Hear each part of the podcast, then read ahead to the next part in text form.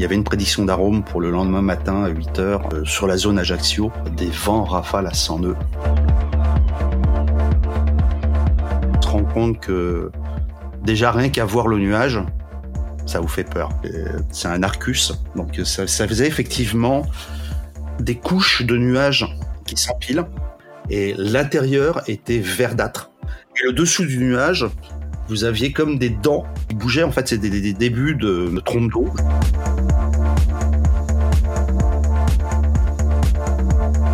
Mieux vaut être à terre et regretter de ne pas être en mer que l'inverse. Vous avez remarqué, en mer, certaines situations peuvent rapidement devenir très très compliquées si on cumule les facteurs de risque comme les pannes, la météo ou encore un équipage sans aucune expérience. Je m'appelle Étienne, bienvenue sur Canal 16, le podcast où on partage vos galères en mer pour permettre à chacun de bénéficier de l'expérience des autres. Cet épisode est dédié à Dessine-moi la high-tech. Pour vous la faire courte, c'est une asso dont je fais partie qui intervient dans les hôpitaux pour faire rêver les enfants hospitalisés malades du cancer en leur proposant des ateliers high-tech type drone, robot, VR et également soutenir la recherche oncopédiatrique. Dessine-moi la high-tech est une association d'intérêt général. N'hésitez pas à aller voir leur site, suivez-la sur les réseaux sociaux. L'asso a autant besoin de fonds que de communication.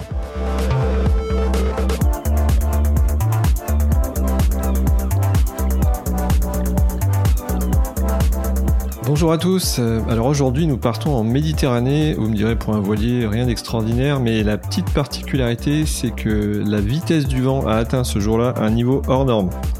Alors comment ça s'est passé? Comment il l'a vécu? Je remercie mon invité euh, de bien vouloir se plier à l'exercice du podcast. Et en plus, vous verrez, il a un super micro. Bonjour Frédéric. Bonjour Étienne. Je suis content d'avoir un bon micro. Euh, pour commencer, est-ce que tu peux te présenter à nos auditeurs? Alors, euh, bah écoute, euh, j'ai 55, on va dire bientôt 56 ans. Ouais. Euh, je ne suis pas un professionnel de la voile puisque je j'ai acheté mon premier voilier, ce, ce, fameux Contest 41 que je possède, pour mes 50 ans. Super. Donc, voilà. C'est un contest de 40 la voile. Hein. Je, je, je navigue le, le week-end, euh, les, les, bien sûr l'été euh, pour les vacances. Euh, le terrain de jeu, c'est la Méditerranée. Et tu es basé où du coup? Le bateau est basé où? Je suis à Port-Galis, c'est sur le cap d'Antibes, à Juan. D'accord. Super. c'est une belle, belle balade dans le coin. Ouais, on a un beau terrain de jeu là, les îles de l'Érins autour. Enfin pour les gens qui connaissent, et voilà. Et donc avant ce contexte, de, avant ce contest 41, tu avais fait un peu de voile, tu as fait des stages. Euh, comment t'es pas, t'as pas sauté sur le bateau et commencé à filer en Corse? J'imagine que tu avais. non, alors en fait, euh, déjà bon, les parents. Euh, ouais, ok. voilà, c'est clair, c'est clair que je peux pas dire que j'ai bercé dans la voile, mais déjà tout jeune, on a fait de la voile avec les parents. Mmh. Je faisais de la planche à voile. je, avec les entreprises dans lesquelles j'ai travaillé, c'était aussi des croisières à quelques-uns sur les sur les bateaux. Donc mmh. j'ai toujours eu euh, cette appétence effectivement pour euh, pour pour la voile. Et puis j'ai dit à ma femme un jour on, on, partira en tour du monde en voilier. Et c'était j'avais ce rêve. Et donc euh, et puis après il y a eu les, les bateaux des copains. Hein. On dit oh, c'est les meilleurs bateaux. Non, je comprends, que j'en ai un, je comprends mieux pourquoi? et donc voilà les premiers allers-retours sur la Corse avec le voilier d'un copain. Donc lui en tant que skipper, hein, moi juste en tant que, que passager et à profiter euh, de la vie. Mmh. Et donc euh, voilà, c'est arrivé comme ça. C'était pas prémédité euh, dans le détail, mais bon, un jour on, on a vu ce bateau euh, en vente et puis on est tombé amoureux. C'est une première main et il est de 1988, mmh. donc euh, oui. D'accord. C'est pas un bateau tout jeune. Ouais, première main, ouais, c'est une, une, bonne, c'est rare, ouais, de 88, c'est bien. Ok, bon bah super, bah merci pour cette euh, présentation. On voit bien euh, le terrain de jeu et puis euh, le niveau et l'expérience quand même. Donc t'as quand même bien baigné dans la voile et il y avait cette petite envie qui était là et qui attendait juste la bonne occasion. bon bah écoute, c'est parti. En fait, peut-être pour compléter, je, je, trouve que aujourd'hui, quand on est passionné sur un sujet, Euh, bien sûr, faut pratiquer le sujet, évidemment, ça c'est c'est mm. clé. Mais on a beaucoup beaucoup de ressources sur Internet. Euh, typiquement pour pour la YouTube, je trouve que c'est un c'est c'est on trouve tellement de choses. Et donc, euh, je me suis quand même beaucoup alimenté, hein, euh, beaucoup documenté, beaucoup formé par moi-même. Et voilà quoi certes, euh, je ne peux pas me qualifier de, de, de chevronné en voile, mais euh, avec nos expériences de sortie, donc quand on part, en fait, on part euh, souvent trois semaines, à mois. Hein, donc, mmh. on fait par exemple un port tous les 15 jours. Enfin voilà, on essaie de limiter au maximum les, les sorties au port. Donc voilà, on, on se fait une, une bonne expérience, ce que l'on peut faire en étant salarié et avec le minimum de temps libre. Mmh, d'accord. Mais le cumul de l'expérience vécue, euh, si je reformule, le, cumul de l'expérience vécue entre copains, avec toi, avec la famille, et ce que tu peux trouver à droite à gauche dans les livres et sur Internet, fait que voilà, ça te fait une expérience. Et comme c'est une passion, bah, tu arrives à un niveau quand même tout à fait euh, sympa et tu peux naviguer sans risque, euh, avec passion. Et voilà, je, je, vois bien le. Oui, il y a de ça. Je vois bien absolument, c'est ça. Voilà. Je... On ne pas comme ça la fleur au fusil sans comprendre ce qu'on fait. Il y a un minimum quand même. oui, c'est vrai, sinon ça.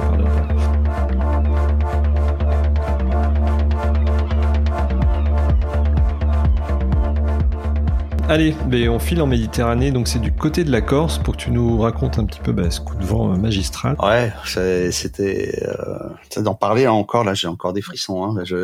C'est vraiment c'est pas des frissons de peur, hein, mais c'est c'est tellement d'émotions sur ce truc-là. Hmm.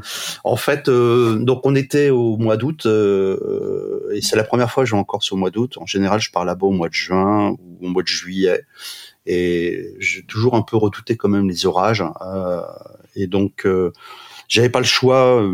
J'emmenais ma fille, ma, ma, deuxième fille. Ses vacances étaient que à partir de la mi-août et donc on était partis là-bas on a eu un temps pourri en fait pendant deux semaines. Enfin vraiment pourri, rien à voir avec ce qu'on a au mois de juin ou juillet. Ouais, donc toi juin, juillet, euh, c'est vrai que c'est souvent quelque chose qui revient. Toi juin, juillet, euh, Méditerranée, enfin Corse, tu, tu privilégies ça euh, versus la deuxième quinzaine d'août par exemple? Déjà il y a moins de monde. quand tu vas aller au port, t'es pas sur une liste d'attente. Enfin, voilà, il y a donc on est arrivé en Corse, euh, on a été accueilli par un orage, et puis on a fait le tour de la Corse ce coup-là par euh, dans le sens horaire euh, des aiguilles d'une montre. Donc on est passé par Cap Corse et puis on est redescendu sur la côte est. Et on était sur la fin de notre de nos deux semaines, et donc on était du côté de Porto Vecchio. Mmh. Et donc je décide de, de, de compléter le tour euh, parce que en fait euh, les Lavezzi, euh, le, le, vent, euh, on avait un vent d'est bien établi et donc avec le, le, vent dans le dos, c'était quand même plus sympathique de passer les Lavezzi. Mmh. Surtout que pour les gens qui connaissent le, le mmh. lieu, ça souffle quand même souvent très fort. Les bouches, ouais, comme ça, s'engage. Mmh. Ouais, ouais c'est Enfin, moi, j'ai, passé plusieurs fois au Lavezzi avec un bon 40 nœuds. Hein. C'est, ça souffle très très souvent quand même. C'est d'ailleurs comme le Cap Corse aussi, hein, c'est souvent c'est quand même assez venteux. Donc on, on, on, décide de faire le tour par là et donc j'avais décidé de faire une escale euh, euh, en dessous d'Ajaccio. Je, j'ai omis le, le nom du, du, lieu où je voulais aller. C'est déjà il y a un peu plus de six mois maintenant l'histoire. Mmh. Euh, mais donc je, je, prends la météo et je regarde effectivement euh, ce que ce que ce qu'on va avoir dans dans la nuit. Et, et donc en fait j'étais déjà rendu quasiment sur les lieux. Hein. On était le 17 au soir. Et donc euh, moi j'utilise une application qui s'appelle windy.com mmh. comme, comme, beaucoup je, je, pense.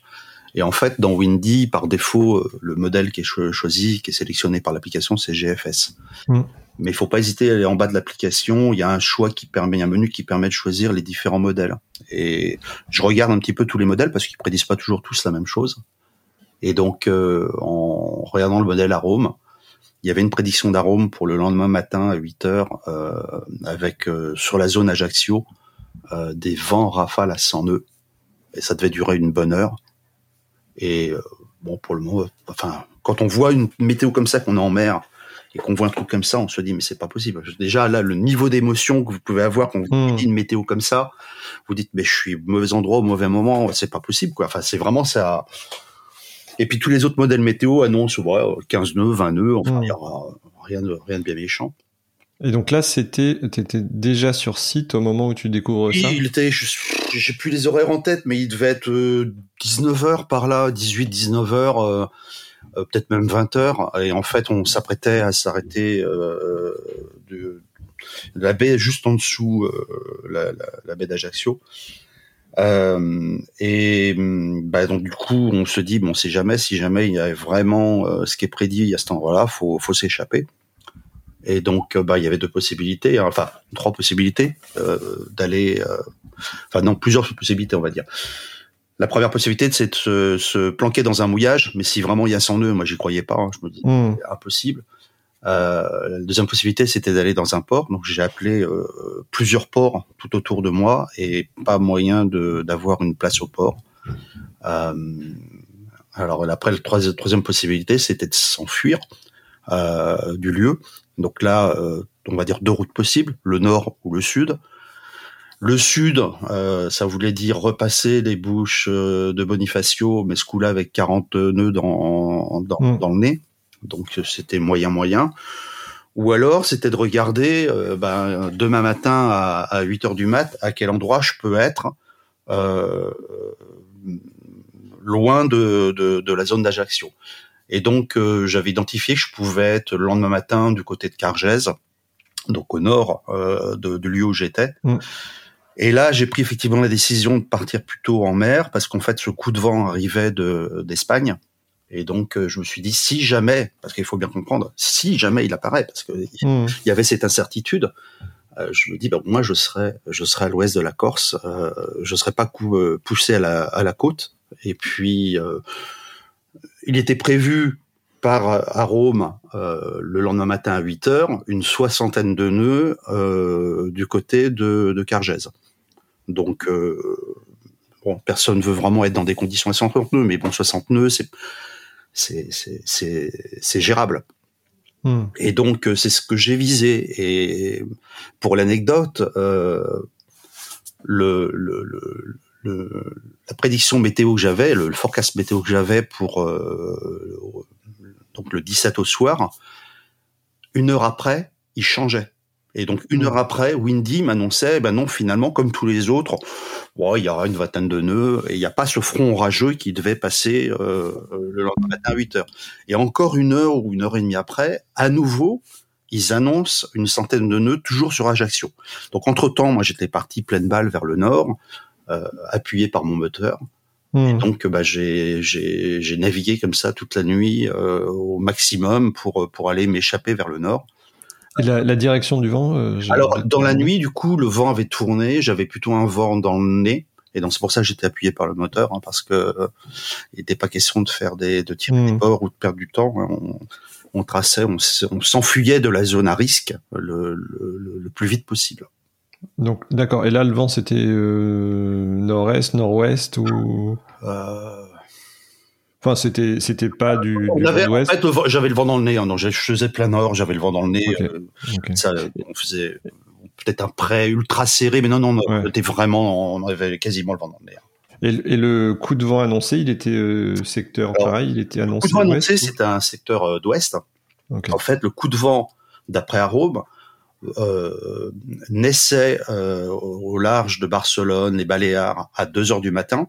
6 heures plus tard, il était sur la Corse. Donc, il passait très rapidement.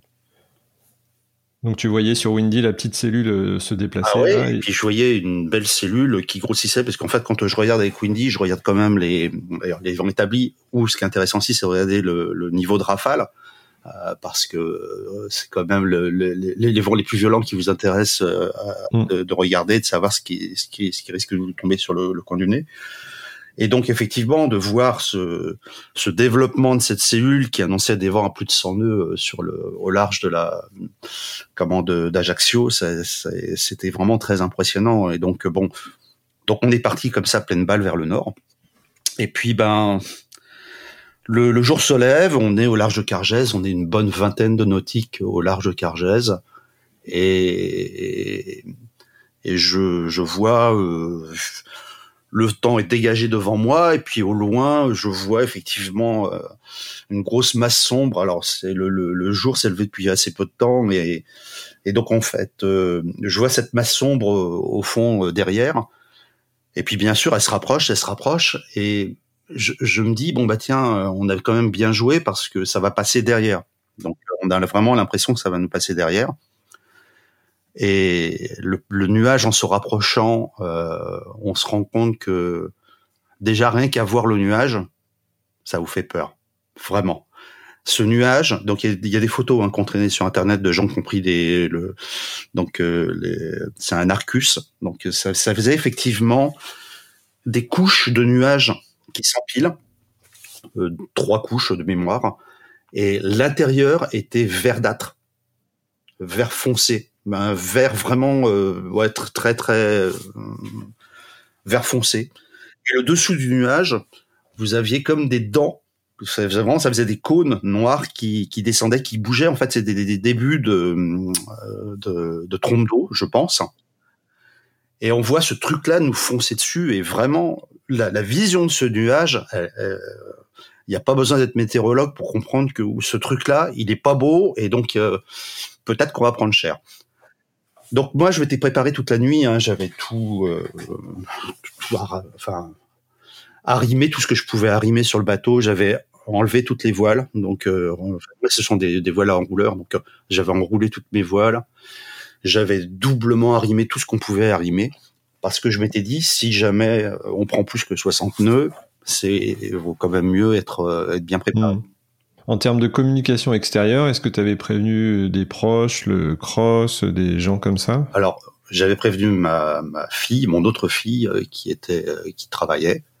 Et non, j'ai pas été préparé pré, prévenir le cross. D'accord, non, c'était juste une question. Euh, on parlera de la radio après parce que tu vois qu'effectivement la radio c'est aussi un sujet, mais euh, non, donc, donc il y a ma fille qui savait qu'on avait décidé de partir euh, plein, plein nord, et donc d'affronter potentiellement un orage euh, en mer. Euh, il y avait un autre bateau aussi. J'ai vu un autre bateau, une vingtaine de mètres, qui était euh, sur la même zone que nous, qui a survécu au truc, hein, parce qu'on l'a revu après sur la IS.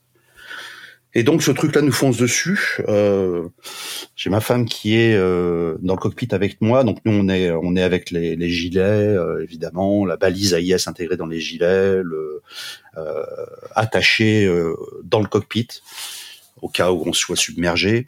Euh, alors dans le cockpit parce que je voulais quand même pouvoir encore rester potentiellement maître de la manœuvre en fait. Dans la mmh. réalité j'étais maître de rien du tout, mais bon, je me disais si jamais il y a un truc qui se passe, je veux je veux pouvoir potentiellement euh, gérer la situation.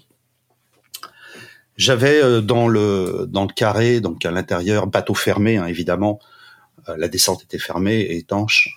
J'avais mon beau-père, une personne âgée de presque 92 ans, donc euh, qui que l'on emmène euh, tous les étés en, en, vacances et donc euh, qui, a, qui, qui prend ce plaisir à partir avec nous en mer. Mmh, c'est pas une punition pour lui, bien au contraire. Et, euh, et ma fille, que j'avais enfermée à l'intérieur en disant non non tu, tu tu vas pas dehors avec nous.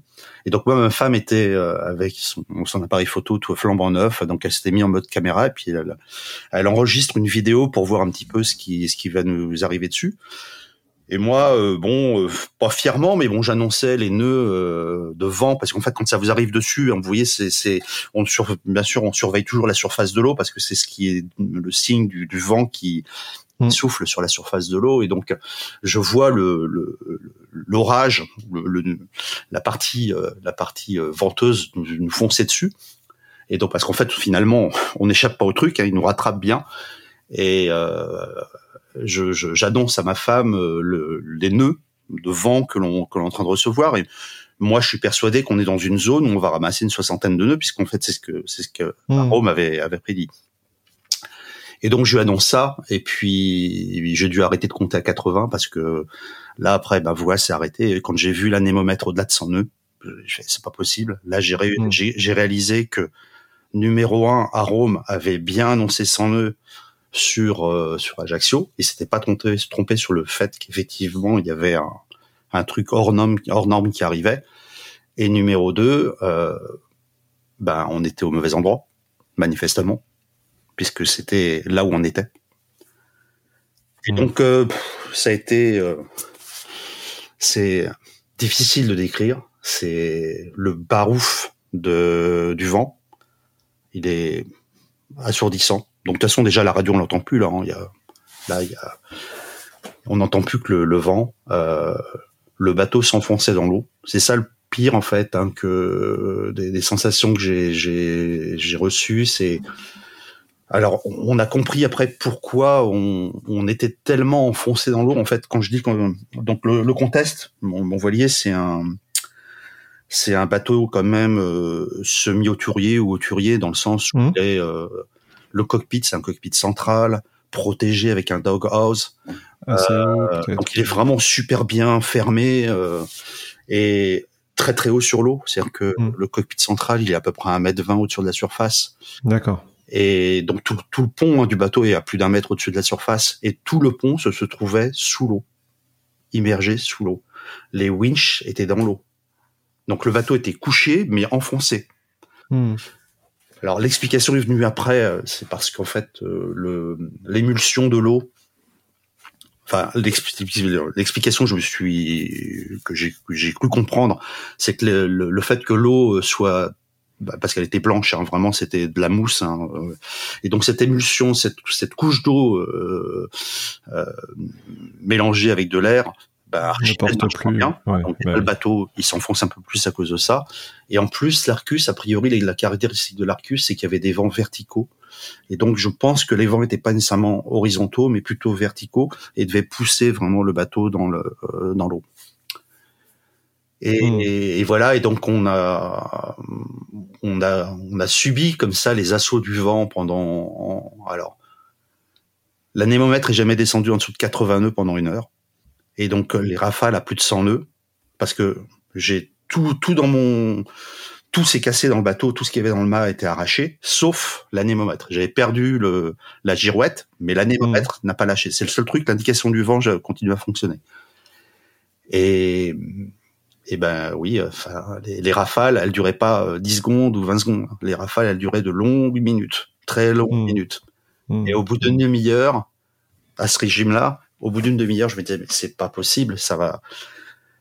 Il y a quelque chose qui va s'arracher. Moi, je pensais que mon roof allait s'arracher, je pensais que mes panneaux solaires allaient s'arracher. Bon, a, toute la structure du bateau a, tenu, mais je pense honnêtement qu'il n'aurait pas fallu que ça dure encore deux trois heures de plus. Hein. Mmh, mmh, mmh. Et donc, euh... enfin voilà, il y a, y a, eu bon plein, plein d'événements qui sont passés. J'ai le, donc le bateau était couché sur un côté, j'avais gardé le moteur en route. Euh, parce que j'étais au moteur hein, quand ça nous est arrivé dessus. Euh, j'ai mm. gardé le moteur en route, mais on n'était plus du tout manœuvrant. Euh, le, le, le, safran était, était hors d'eau. D'ailleurs, à un moment donné, j'ai voulu engager l'hélice et j'entendais bien qu'elle accélérait, donc, dans, donc elle était quasiment hors d'eau elle aussi. Donc complètement non manœuvrant, j'étais obligé d'amarrer la barre parce que le, le, safran partait dans un sens, dans l'autre. Euh, D'ailleurs, dans, j'ai fait une manœuvre à un moment donné pour essayer de remettre le, bateau sur, euh, sur son bord bâbord, parce que je pensais à ma famille en dessous dans le bateau, qui était euh, assis côté bâbord, enfin tenté d'être assis, mais comme le bateau était vraiment couché, alors le mât était pas dans l'eau, mais on était vraiment pas loin d'être dans l'eau, donc euh, moi j'ai évalué une bonne soixantaine de degrés l'inclinaison du, du voilier, et donc pour redresser, pour remettre le bateau dans l'autre sens, ça a été une bataille qui a dû durer dix minutes. Hmm. D'ailleurs, j'ai manqué de hmm. casser les poignets avec le avec la barre. Enfin, c'est vraiment violent, très très, violent. Et le moral des troupes à l'intérieur? Alors, c'est c'est marrant parce que en fait, personne n'a le temps d'avoir peur à ce moment-là. Euh, on est en mode survie. La peur, elle est venue après. Hein. Quand on est hmm. lancé, euh, elle est revenue après. Mais sur le moment, non, personne n'est en mode panique. Euh, bah, ma fille me disait qu'ils avaient l'impression qu'on était, était, dans les cailloux. Tellement ça tapait dans la coque, elle pensait qu'on était dans la, dans la roche, dans les cailloux. Hmm. Alors, on était en pleine mer. Hmm. Hmm.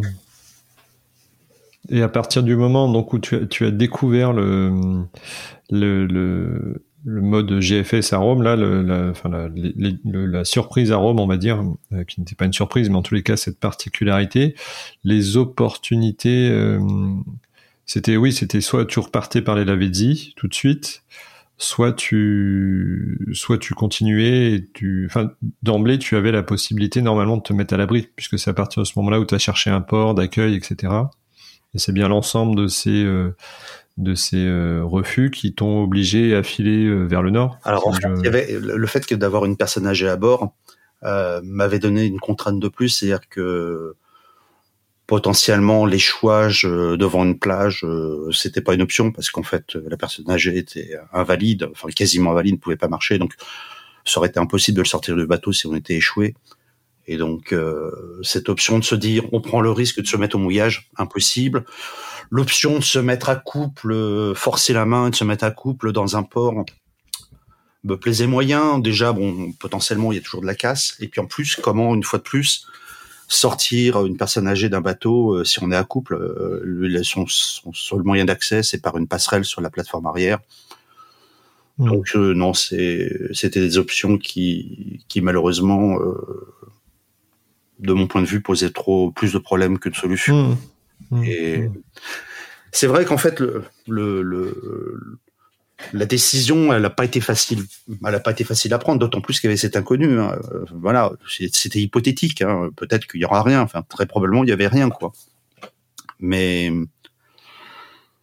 Bon, il s'avère que, il s'avère que c'était probablement la bonne solution puisque quand je vois euh, l'ampleur des dégâts qu'il y a eu, et d'ailleurs donc euh, après la bataille, parce que la bataille a duré à peu près deux heures, hein, la deuxième heure, là on a commencé à voir de la houle et une très très bonne houle. Hein, je pense qu'on a eu euh, un bon 4-5 mètres, ça commençait déjà pas mal hein, sur la Méditerranée, surtout que mmh. souvent les vagues sont assez pointues ici. Et donc, euh, on a bien bataillé pendant une bonne cinq bonnes heures pour revenir à la côte. Et quand on arrivait à la côte, on a vu l'ampleur des dégâts. Et, et, là, pour le coup, on pouvait écouter la VHF et entendre euh, tous les gens qui étaient en détresse et que euh, et que le cross était obligé d'arbitrer sur les priorités à aller aider ou telle ou telle personne. C'était c'était dur hein, quand même. Hein. C'était quand même assez dur.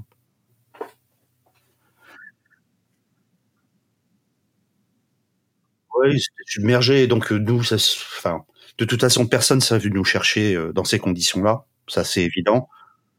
Euh, nous, on a mis 5 heures donc pour rejoindre la côte. On arrive dans une petite baie juste au-dessus de, Cargès. Et voilà, bah, y avait tout était sur la côte. Hein. Euh, juste à l'entrée de la baie, il y avait un voilier qui était tanké dans les dans les cailloux. Et donc on s'est approché pour essayer d'aider les gens qui étaient encore à bord.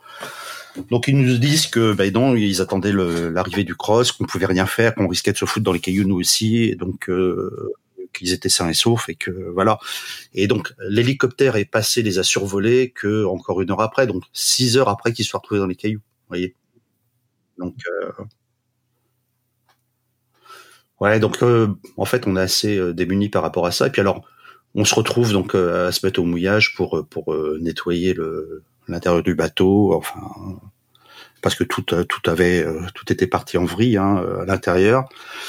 Pendant la pendant l'événement, j'avais aussi plus de j'avais plus de traceurs parce que les traceurs étaient submergés.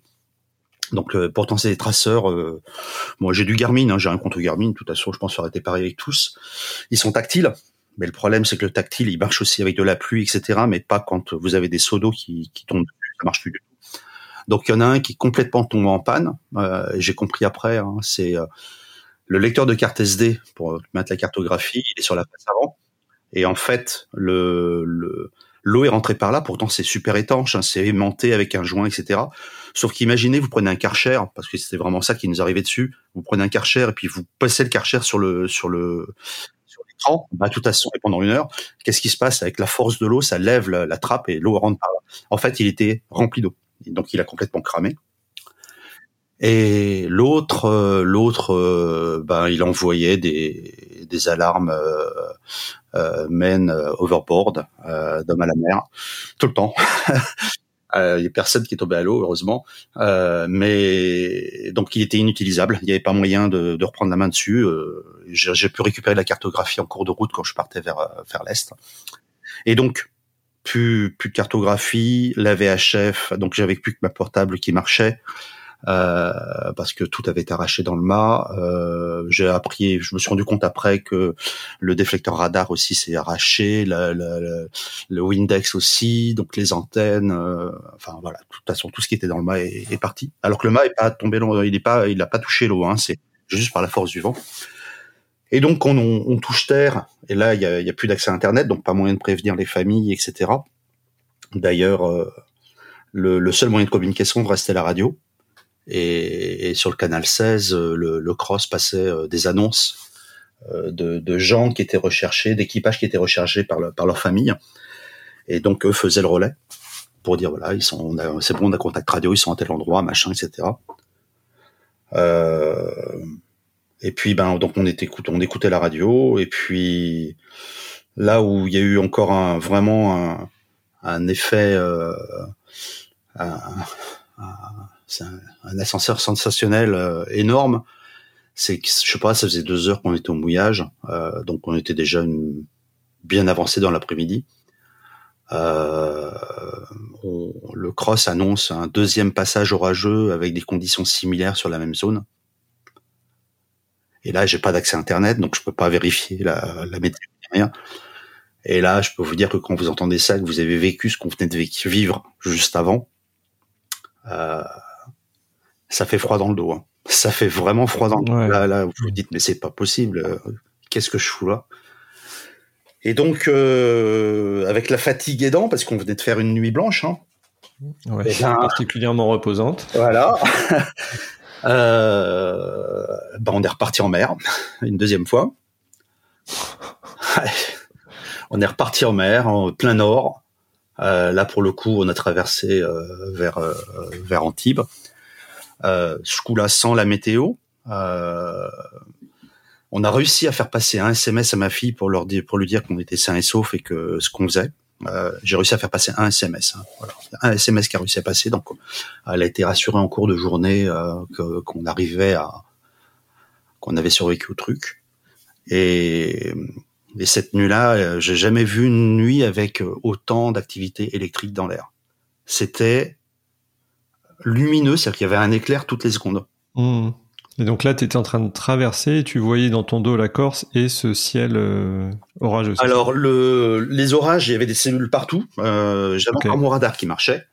Ouais. Donc, euh, j'ai évité toutes les cellules orageuses que je pouvais éviter. Bon, puis à un moment donné, on a été rattrapé dans une.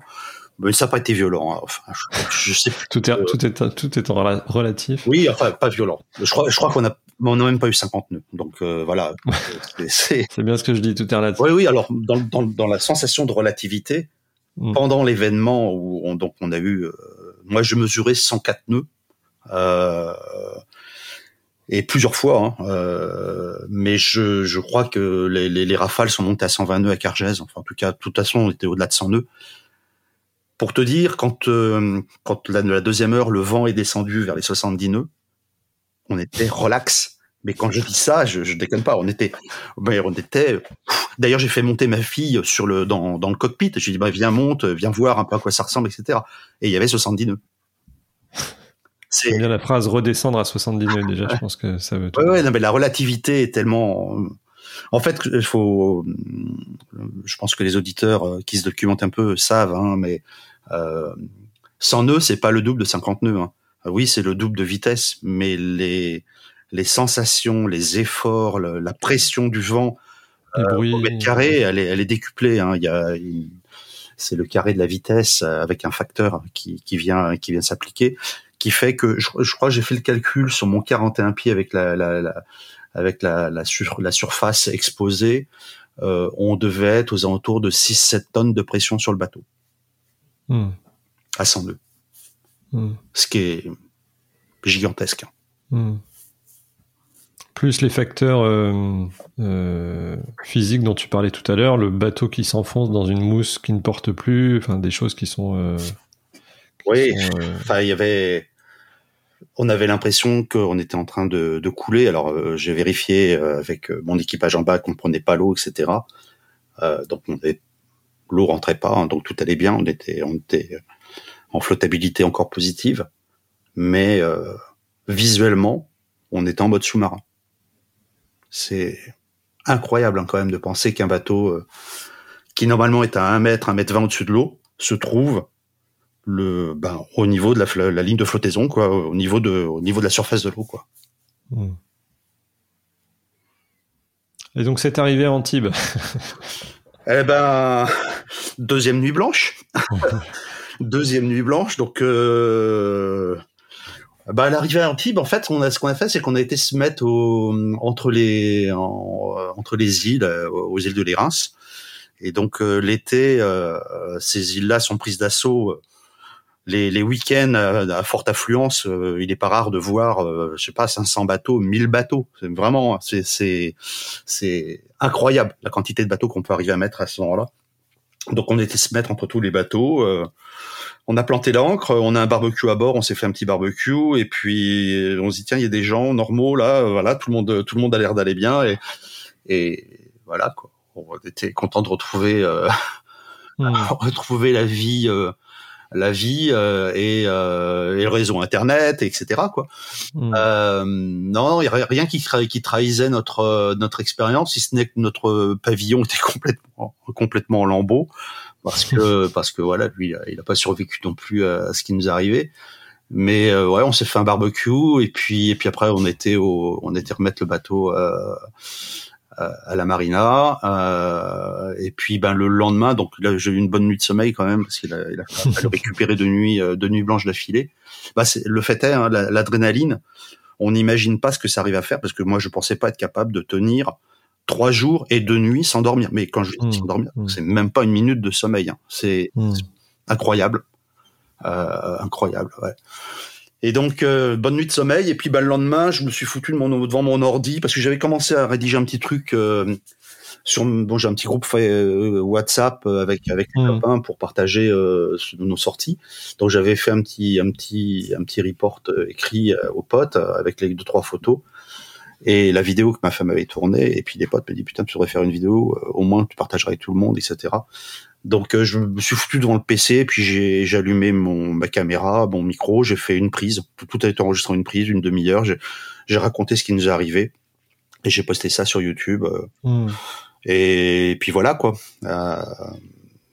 et puis hmm. bon comme je me mets dans cette vidéo, j'explique que bon il y a quand même eu des enfin je voulais faire le bilan des choses que qu'on avait fait bien peut-être et puis des choses qu'on avait fait moins bien et et des choses qu'on a fait moins bien hein, c'est sûr il y a le, le, truc le plus terrible quand même c'est quand on y repense c'est que les coffres de les coffres du bateau qui communiquent avec l'intérieur euh, étaient juste rabattus et pas et pas sécurisés j'avais pas pensé à les, mmh. verrouiller mmh. ils se seraient ouverts ou arrachés c'était la fin mmh. c'était la fin On fera, on mettra les liens de tous ces, tous ces, de toutes ces belles productions. Euh, ouais, c'est pas une belle production. Euh, d'ailleurs, si, mais c'est l'expérience en tout cas. Tu vois, quand, quand j'ai fait ce, cet enregistrement, bon, dans, dans l'enregistrement, euh, à un moment donné, j'ai craqué parce que c'était juste le surlendemain, deux jours après. Et là, j'étais submergé par les émotions. Je revisualisais les images et c'était c'était horrible. Donc euh, dans l'enregistrement, effectivement, à un moment donné, peut-être je crois même par deux fois, je, je, je, craque quasiment quoi. Enfin bon, en expliquant mon truc, mais on voit quand même qu'il y a beaucoup d'émotions. Et ma femme me dit mais tu devrais couper machin parce qu'il y a personne n'a craqué pendant le truc, personne n'a été, il y a pas voilà, c'est laisse pas ça, voilà, t'es pas un pleureur, laisse pas ça dans, ta vidéo. Bon, je l'ai laissé parce que je me suis dit de toute façon, écoute, j'ai rien à cacher, c'est faut, je voulais transmettre euh, ce qui s'était passé. Et ça fait partie du message. Pour moi, ça fait partie du message exactement. Hein. Le, la voile, c'est joli, c'est beau, c'est génial. Le barbecue, le machin, les doigts de pied en éventail au soleil. Et puis bah des fois euh, c'est c'est c'est la merde. des fois ça peut mmh, être, mmh. des fois c'est dur, des fois c'est dur, euh, des fois c'est extrêmement dur. Euh, mais bon, ce que je voulais surtout dire, c'est que voilà, je j'ai pas été faire le malin à aller voir, euh, aller chercher euh, les, les, ennuis en mer, loin de là. Au contraire, d'ailleurs, je pense que si j'avais été euh, pas prévoyant, je j'aurais pas été regarder la météo pour savoir ce que j'allais avoir la nuit au mouillage.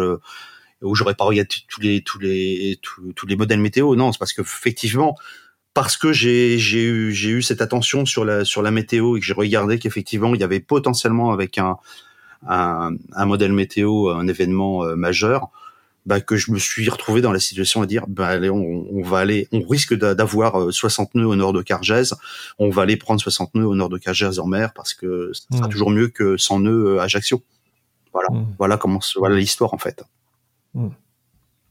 et bon à l'arrivée parce que quand on est en mer, on n'a plus accès à Internet, hein, euh, voilà, donc euh, on n'avait plus accès à Internet, euh, et donc je j'avais plus moyen de reprendre les, les, la, météo. Donc quand j'étais arrivé au nord de Cargèse, j'avais plus moyen de savoir qu'effectivement, finalement, le truc nous arrivait dessus. et quand on a deux jours après, quand j'ai fait ma vidéo, j'ai enregistré, j'ai récupéré les, les, les fichiers GRIB et, et, et regardé ce qui nous arrivait dessus, la cellule euh, enfin le, la cellule, le, le, front orageux, parce qu'en fait il était énorme. Hein. Il, il, allait du nord de la Corse euh, jusqu'à la jusqu'au sud de la Sardaigne. Hein. C'était c'était toute la Méditerranée. Hein. Mais bon, la zone à plus de 100 nœuds, qui était initialement prévue à Ajaccio, finalement ils sont révisés et ils l'ont mise beaucoup plus grosse, faisant un sud, pardon, un, euh, direction nord-est, donc venant du sud-ouest, euh, au, au, large de Cargèse, Calvi, etc et donc pile là où on était quoi. Voilà, mmh. pas de chance, hein, vraiment pas de chance et on, a mmh. ramassé euh, voilà, on a ramassé le gros du truc à ce moment-là quoi. Mmh, Ouais, les météos, les fichiers, les arômes, etc. C'est très très précis. En plus, il y a la complexité du trait de côte aussi. Donc, dans tous les modèles météo, ça complexifie absolument. Et puis là, il y avait ce que tu disais où où le en modèle arôme, ça s'est mis à 100 nœuds, puis 20 nœuds, puis 100 nœuds. Donc, on voit bien que même eux, ils y pas. Même, eux, ils avaient, un, enfin, il y avait un doute.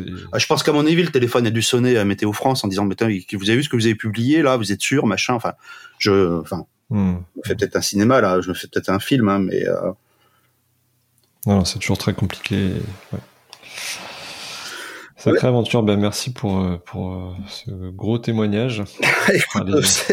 je, voilà, je, je pense que ça, je m'en, je m'en souviendrai toute ma vie. Ma femme s'en souviendra, enfin ma famille, tout le monde va s'en souvenir toute sa vie. Quoi. C'est, ça, c'est un truc qu'on peut plus, qu'on peut pas évacuer. Pour autant, ça ne nous empêche pas de naviguer et de, d'avoir toujours nos projets de tour du monde euh, à la voile. Hein. Ça, c'est clair que euh, je suis persuadé qu'on n'aura plus jamais ça de notre vie. Alors, ce qui est marrant, c'est que ma femme me croit plus, parce qu'en fait, j'ai euh, utilisé ta cartouche. Ah ouais, oui, j'ai deux fois que j'utilise la cartouche, parce que parce qu'au mois de juin, j'étais parti euh, au Baléares. Donc, je suis parti un mois au Baléares. On a fait le tour des Baléares, etc. Et, euh, et donc, euh, en partant vers les Baléares, on a pris un orage bien bien costaud. On l'a vu venir. Euh, D'ailleurs, j'ai monté le tourmentin. Euh, et c'est la première fois que j'utilisais mon tourmentin sur le voyez. Et comme c'est un variable, c'est pas un truc qu'on dit on va le dérouler en, en deux minutes. Non, il y a un petit peu de travail. Donc euh, on l'a vu venir. On s'est dit allez, on a le temps de monter le, le tourmentin. Donc j'ai établi le tourmentin. J'avais rentré la grande voile. Et mon tourmentin, je sais pas, il fait il fait 6 mètres carrés, je crois. Hein, et, mon voilier, donc 41 pieds. Je suis très lourd, hein, je fais 17 tonnes. Eh bien, avec mon tourment, sous tourmentin seul, on filait quand même à 6 nœuds. Euh, bien gité parce qu'on avait un vent de travers, mais par contre le pilote avait pas décroché. On a tracé notre route comme ça pendant une heure. Et ça, je m'étais dit, au-delà de 60, je pense que ça commence à être vraiment violent.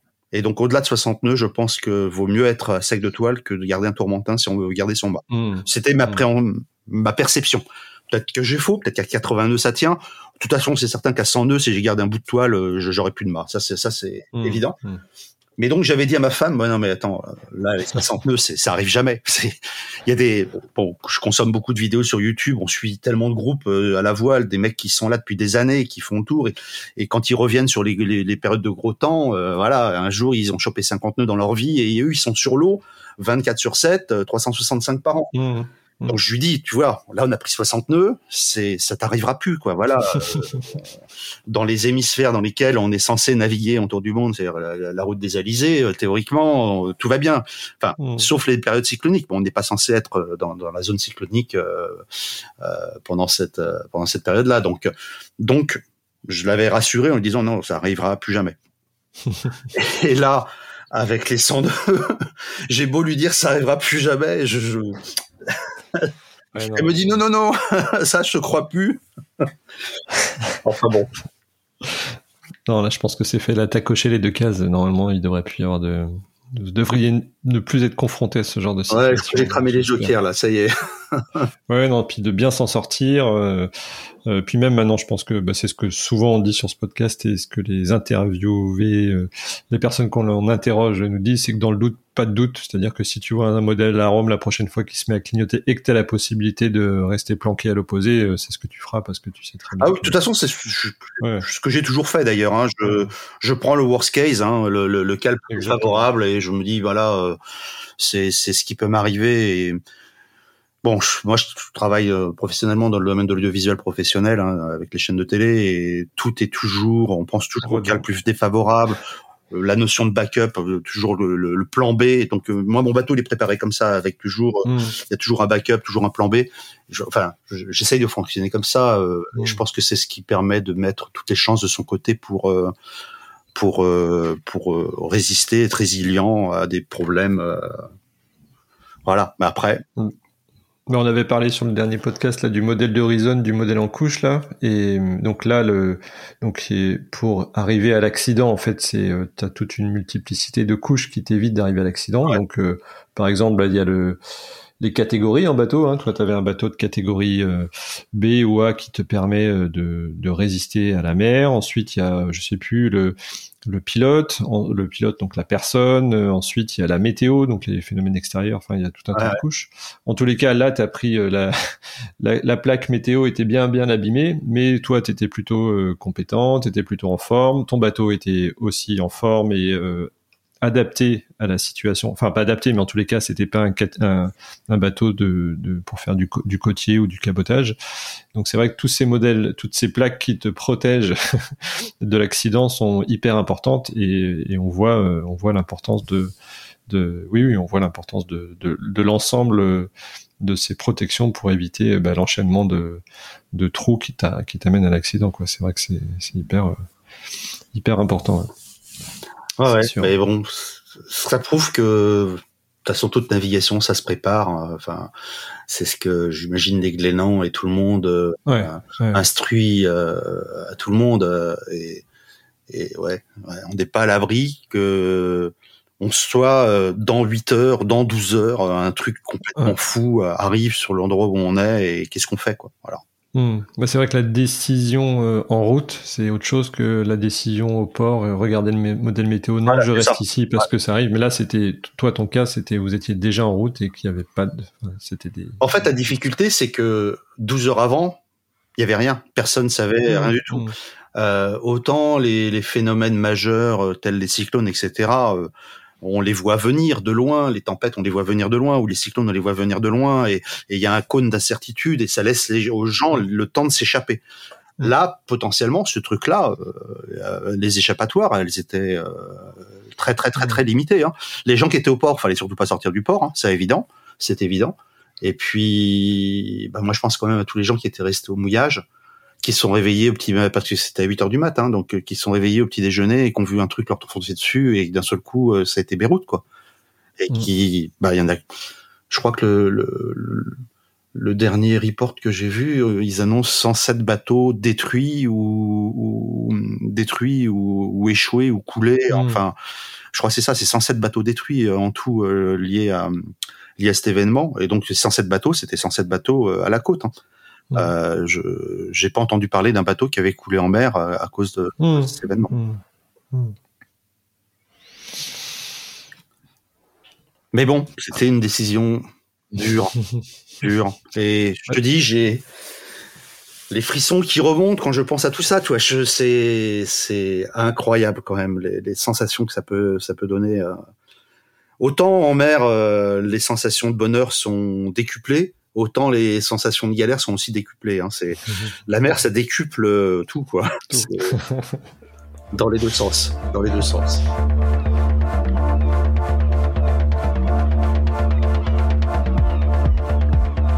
Pour finir sur un point positif, là, tu nous racontais, euh, tu racontais tout à l'heure là, euh, sur un retour entre la Corse et le continent euh, par 3000 mètres de fond. Euh, ah oui. Une petite situation. Ouais, ouais, bah, c'est pour. Euh, tu vois, ça pour, des bons moments, des, moments géniaux, quoi. C'était, je sais pas, c'était il y a deux ans ou trois ans, on était, c'était la pétole, vraiment à mi-chemin entre la Corse et, et le continent. il y a par 3000 mètres de fond, mais c'est un lac. Euh, le, il est midi, le, le, les rayons du soleil rentrent dans, dans l'eau qui est translucide. C'est bon, on se dit bon, bah, et vraiment on est tanké. Hein, le bateau il avance même pas à 0,1 nœud. Hein, on est vraiment tanké. Donc on se fout à la flotte, on, on se baigne. Euh, et donc euh, on est dans l'eau, super sympa. Et puis d'un seul coup, on voit une masse sombre remonter de, de du, du, fond, et vraiment, on n'arrive pas à déterminer la forme, mais plus ça monte et plus c'est gros, c'est gros, c'est gros. Et là, je vois que la moitié des gens qui étaient avec moi dans l'eau sont vite remontés sur le bateau. Qu'est-ce que c'est? Et en fait, c'est une, une, une belle raie, une belle taille qui est venue nous qui est venue nous rendre nous rendre visite et qui a été attirée certainement par cette petite zone sombre faite par le bateau. Et euh, ouais, c'était une super rencontre euh, comme ça en pleine mer. Une autre fois aussi, j'ai vu, j'ai vu deux tortues comme ça en pleine mer, pareil, dans, dans, les mêmes conditions.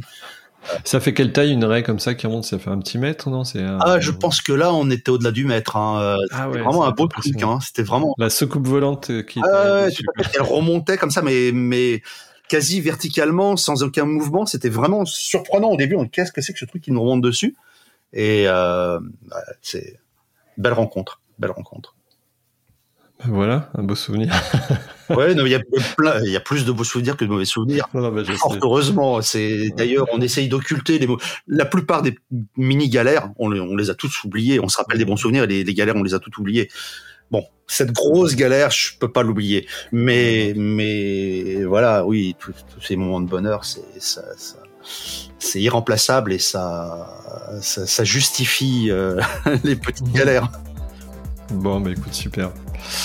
Merci beaucoup Frédéric d'avoir pris du temps bah, du coup pour euh, partager cette belle expérience. Je pense que ça va faire partie des épisodes mémorables. Euh, J'ai pas grand chose à, remonter, à retoucher, donc euh, c'est vraiment chouette. J'essaierai de mettre tous les tous les tous les éléments de production du coup euh, en description. voilà. C'est terminé pour nous. prenez les téléphones de vos voisins, mettez 5 étoiles sur Apple Podcast et même sur Spotify. Comme d'habitude, du coup, ce sera sur le blog canal16lepodcast.fr. Il y aura aussi les liens vers la vidéo YouTube, les photos. Euh, et puis voilà, on vous souhaite tous les deux de bonne navigation et on vous dit à bientôt. Ouais. Euh, bah écoute, Étienne, non, mais c'est. Ça, ça, me fait bizarre d'en reparler là. Enfin, pour te dire, souvent on vient d'en parler. Hein, je, je, je, vais sur les pontons, euh, je vends une encre, paf, le mec il me dit putain, je vous ai vu sur internet, machin. Là j'ai un voisin de, de pont, de, de, de, quai, je voulais aller au bout euh, de cette ouais. j'ai pas pu y aller. Lui a été, et il me dit mais Fred, je suis dans un restaurant, euh, voilà, je mange, il y a des mecs à côté qui parlent de ton histoire. de, voilà, c'est, c'est. Non, c'est ouais, dans, dans le domaine nautique, je crois que ça fait ça. Hmm. je crois que la vidéo YouTube là, elle a, elle, a, elle a, fait, elle a fait mouche quoi. Mais bon, tu vois, les, les, il y a plein de gens qui sont venus me demander en disant putain ton contest il est costaud, etc. Je crois quand même que notre voilier nous a sauvé la vie ce jour-là, hein, parce que les, la, la force, c'est vraiment, on, on, a du mal hein, à décrire les, les mots. Je j'ai pas les mots, hein, mais la, la, la force structure, sur la structure du bateau, c'était moi, je, je, je, je, pensais que le bateau allait se plier en deux, quoi, tellement c'était puissant. Et donc, je pense que les voiliers légers, là, je sais pas comment ça se comporte dans ces conditions-là. Franchement, je, je, m'interroge. Hein. Je m'interroge. Hein. Comment ça se sera comporté hein. Je reste persuadé quand même que ce qui nous a sauvé la vie, c'est que la, parce que j'ai dit, ma fille, elle me disait, mais on est dans les cailloux. Elle me dit, on est dans les rochers. Je dis, non, on n'est pas dans les rochers. Et ça tapait, les, vraiment, ça tapait, mais d'une violence phénoménale. Et, et ben, moi, la coque, elle est super épaisse. Hein. Le bateau fait 17 tonnes, c'est parce qu'à l'époque, il lésinait pas sur, sur la résine. Je pense quand même que le, structurellement, ben, le bateau, il a, pas bonché. Euh, il était couché hein, complètement. Donc, imagine le lest qui fait, euh, qui, fait 5 tonnes. Euh, le lest fait 5 tonnes, mais t'imagines, il est à l'horizontale. Donc, il fait, il, fait des efforts pour redresser le bateau. Et cet effort-là, ça dure pas juste quand ils font les, les tests de retournement des, des IMOCA ça dure 10 secondes. Mais là, ça a duré 2 heures. Et là, tu dis, mais la quille, elle va se décrocher ou il y a un truc qui va péter. Et Bah après là, le bateau, il y a un zéro défaut, zéro défaut structurel, pas une craquelure, pas un placard qui referme pas, une porte qui coince, rien. Il a pas bronché. Il a pas bronché le truc. Donc là, je crois que le côté costaud du bateau, euh, bon, lui, il est éprouvé. Hein, Peut-être que d'autres bateaux, enfin, j'espère que les autres bateaux auraient résisté, mais est-ce que, est-ce qu'il n'y aurait pas eu des dommages structurels euh, Je, pas bon, de toute façon, ça sert à rien d'épiloguer là-dessus, mais moi, je reste persuadé quand même que notre voilier nous a vraiment sauvé la peau. ça, c'est clair.